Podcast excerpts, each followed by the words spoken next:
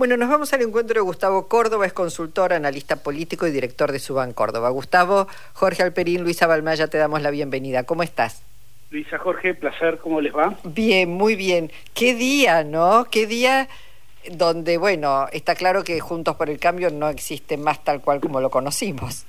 Sí, además, pensar en todas las cosas que se dijeron hoy y uno puede decir, bueno, pasó un año desde la elección, ¿no? Qué pronto envejeció el resultado de, esta elección general. Digo, hay una dinámica donde parece que todo está implosionando, ¿no? Y la verdad es que eso se veía venir, de alguna manera, si el resultado era balotage, con Juntos por el Cambio en tercer lugar, ¿no? Porque estaba claro que Patricia Bullrich no era la mejor candidata del espacio, si bien había ganado la primaria, eh, iba a generar una tensión indisimulable hacia adentro, porque ya venía mal, creo que con ustedes hablamos cierta vez del electorado de Halcón y el electorado Paloma, que en la previa no se juntaban posteriormente. Y ese problema lo arrastraron incluso hasta el día de hoy, donde hasta utilizan metodologías, y esto lo llamativo, sumamente distintas, ¿no? Mientras unos eh, aceleran y tratan de tomar por sorpresa y tomar una decisión para favorecerse, otros reclaman bueno, pero esto es una colisión, tenemos que discutir alguna cosa, ¿no? Desde el radicalismo que es mucho más orgánico. Entonces es llamativo este, este momento, pero de alguna manera tampoco es sorpresa, ¿no? Gustavo, eh, cuando fue la, digamos, el mal desempeño de Unión por la Patria en las PASO, desató, por supuesto, unas movidas internas en el peronismo muy fuertes, pero lo que desató esta mala performance de Juntos por el Cambio y de alguna manera las internas eh, feroces que se están desatando en la libertad avanza, eh, son mucho más, eh, acusaron mucho más el impacto, ¿no? Como que más difícil que se repongan de esto, la imagen de caos en las dos, en las dos fuerzas perdedoras. Bueno, es un detalle que seguramente va a haber que seguir con atención, Jorge. Yo pienso como vos, que el impacto a esta cuestión va a ser eh, visible recién con el transcurrir de los días, ¿no? Eh, me parece que se han tomado una dosis de apresuramiento tal. Creo que Macri es el gran responsable, ¿no? De esta cuestión. Y Se vio apurado por un montón de circunstancias y quizá creyó que era el momento de acelerar sin consultar. Entonces, tanto hacia adentro de la libertad avanza como hacia adentro de lo que fue Juntos por el Cambio, bueno, indudablemente van, van a seguir las repercusiones. No nos olvidemos que hoy la columna vertebral son los 10 gobernadores, ¿no? Dato menor, porque pensemos también, el peronismo en su peor época, siempre, cuando le tocó ser oposición, se recostó sobre la estructura orgánica de los gobernadores. Así que ahí hay un punto que yo diría, esperemos a ver qué dicen los gobernadores, porque ellos tienen la última palabra también, pero no creo que sea para convalidar este paso que ha dado esta mañana Patricia Bull. Es que está claro que los gobernadores saben que tienen por lo pronto cuatro años por delante para gestionar y en esa gestión, eh, si uno toma declaraciones de Javier Milei diciendo que va a terminar con la coparticipación, está claro qué es lo que van a militar los gobernadores, Gustavo. Sí, pero mira, Luisa, estudiando los, los, escenarios de balotaje en América Latina, 60 tuvimos a lo largo de una buena cantidad de años, toda vez que el resultado de la primera vuelta superaba el 5% de diferencia, fueron resultados a la postre indescontables. Es decir, cuando sacó más de 5 puntos, ese dirigente ganó en la segunda vuelta. Creo que acá hay algo de eso también, de una reacción digamos, de, de, los sectores opositores para ver cómo se posicionan ante esta evidencia, ¿no? Digo, un, un Milei además con muchísimas dificultades, toda su narrativa que le resultó perjudicial en los últimos 10 días. Ustedes recordarán, para mí el pico máximo, digamos, fue cuando Bertie Venegas Lynch eh, cruzó la línea y planteó romper relaciones diplomáticas con el Vaticano, ¿no?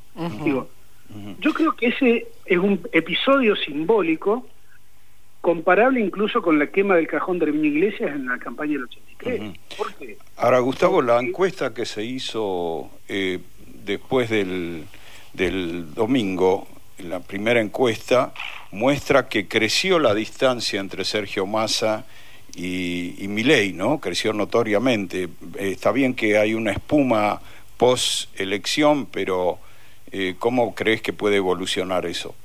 He visto otras que dan una ventaja nula y otras de una ventaja de mi ley.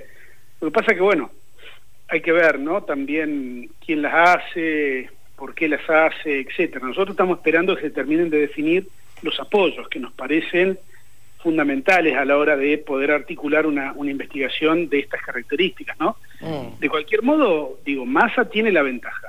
Y Massa tiene además el factor sorpresa, tiene además el factor provincia de Buenos Aires, tiene el factor de la recuperación del caudal electoral en el conurbano, en la ciudad de Rosario, en muchas gobernaciones peronistas del interior. Me parece que son muchas las fortalezas eh, de Sergio Massa, pero bueno, enfrente hay que considerar también en términos objetivos que hubo más del 50% que votó en contra de eso. Mm. Después está en la capacidad de Milei y su campaña electoral de ver si los puede los puede incluir o no.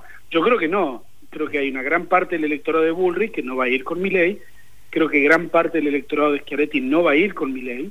Dudo de que vayan a Massa, pero bueno, ahí está también la cuestión esta de, que Massa ha planteado el gobierno de unidad nacional. Yo creo que este es el concepto central. Mm. ¿Por qué? Porque es una buena idea, denota también el contexto dramático que estamos atravesando, pero cuesta ver la parte de cómo lo va a hacer operativo Massa, ¿no? Porque ahí está la, la clave de, de, estos días hasta el balotaje. Si este proceso de masa, de convocatoria a un gobierno de unidad, nacional, es virtuoso, es transparente, institucional, creo que va a ir bien encaminado. Pero bueno, eso es eh, futuro, ¿no? Es ciencia ficción por ahora, porque eso todavía no hemos visto eh, nada. Simplemente lo que estamos viendo hoy es la debacle de Juntos por el Cambio. Claro, vos decías que comparabas este, la quema del cajón de Herminio Iglesias con romper relaciones con el Vaticano. Eh, ¿Te parece que ahí comenzó la, caída de mi ley? Mira, Luisa, en el interior, eh, la mayoría de los pueblos, pueblitos, ciudades, no, no descubro América diciendo que la mayoría es conservador, tampoco descubro América diciendo que tienen una religiosidad muy importante, ¿no? Y fíjate que ahí es donde justamente la política, donde no tiene credibilidad, la Iglesia Católica sí la tiene. Mm. Y me parece que ese ataque gratuito de Venegas Lynch, eh, me parece que reforzó la idea de una especie de voto en defensa propia, ¿no? Mm. Que lo aprovechó Sergio Massa, claro.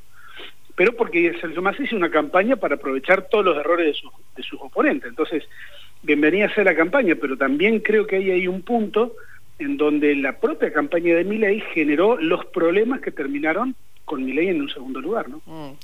Eh, se dice que esta es una, tercera etapa en esta elección. Las paso, primera vuelta, segunda vuelta.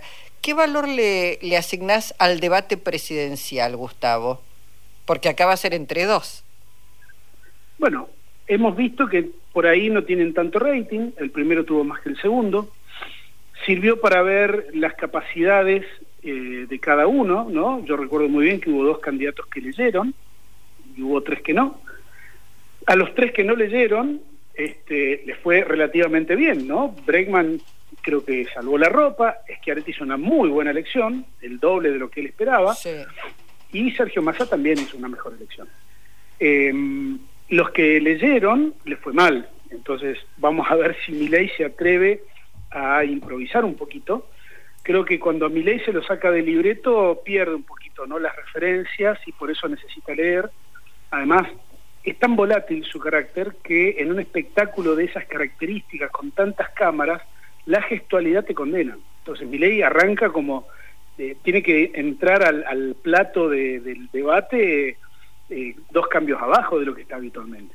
Mm. Yo creo que allí Massa tiene una gran chance de explicitar qué, cómo y por qué el Acuerdo de Unidad Nacional o el Gobierno de Unidad Nacional, y a ley se le va a resultar bastante complejo el tener que explicar por qué tiene que abandonar un montón de propuestas o de, su programa político en pos de un acuerdo con eh, Patricia Bullrich, ¿no? Eh, que es bastante difícil de vender por las posturas muy absolutas que tuvieron ambos en la campaña electoral. Eh, Gustavo, esta, este, este travestismo de Milei de ofrecerle un cargo a alguien a quien acusó de asesina, este, estos cambios tan bruscos, Eh, ¿Vos pensás que en el núcleo duro de mi ley no hacen ningún, ninguna diferencia? Digamos, eh, son eh, refractarios a cualquier, a cualquier cambio que haga su, su, elegido. Me cuesta identificar el núcleo duro de mi ley, de, dirigentes, ¿no? De los votantes creo que hay una parte que es indiferente a esta cuestión.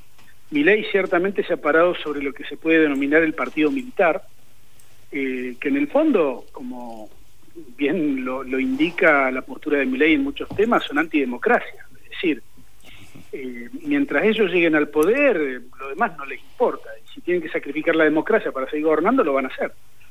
En este punto, creo que mi ley lo que no puede administrar de una manera coherente es las contradicciones internas, ¿no? Porque esta elección va a depender mucho de bueno, el debate, la opinión pública, los medios retransmitiendo, todo el mundo opinando en las redes sociales.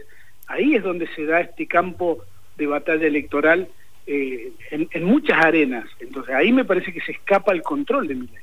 Creo que él está realmente preocupado. Me parece que además él y su equipo, que aparentaban tener eh, una profesionalidad a prueba de todo, bueno, en esta parte, en lo que pasó desde la elección hasta hoy, han dejado mucho que desear todas sus posturas, ¿no? Muy apresuradas, poco trabajadas, eh, una narrativa hasta yo diría peligrosa, porque abandonó ciertos términos y abrazó otros y le ha dejado a muchos votantes, yo lo he visto en las redes sociales hoy, realmente preocupados, diciendo que no van a ser parte, digamos, de acompañar a, a ley en estas condiciones. Claro. Eh, bueno, vamos, vamos a, dejar que, corran las horas. Yo me quedo con eh, estos escenarios de balotalla a los cuales hacías referencia, donde con una diferencia de cinco puntos, bueno, está claro que parece difícil revertirla, ¿no? Esto es, sería eh, Sergio Massa, el futuro presidente de los argentinos y las argentinas.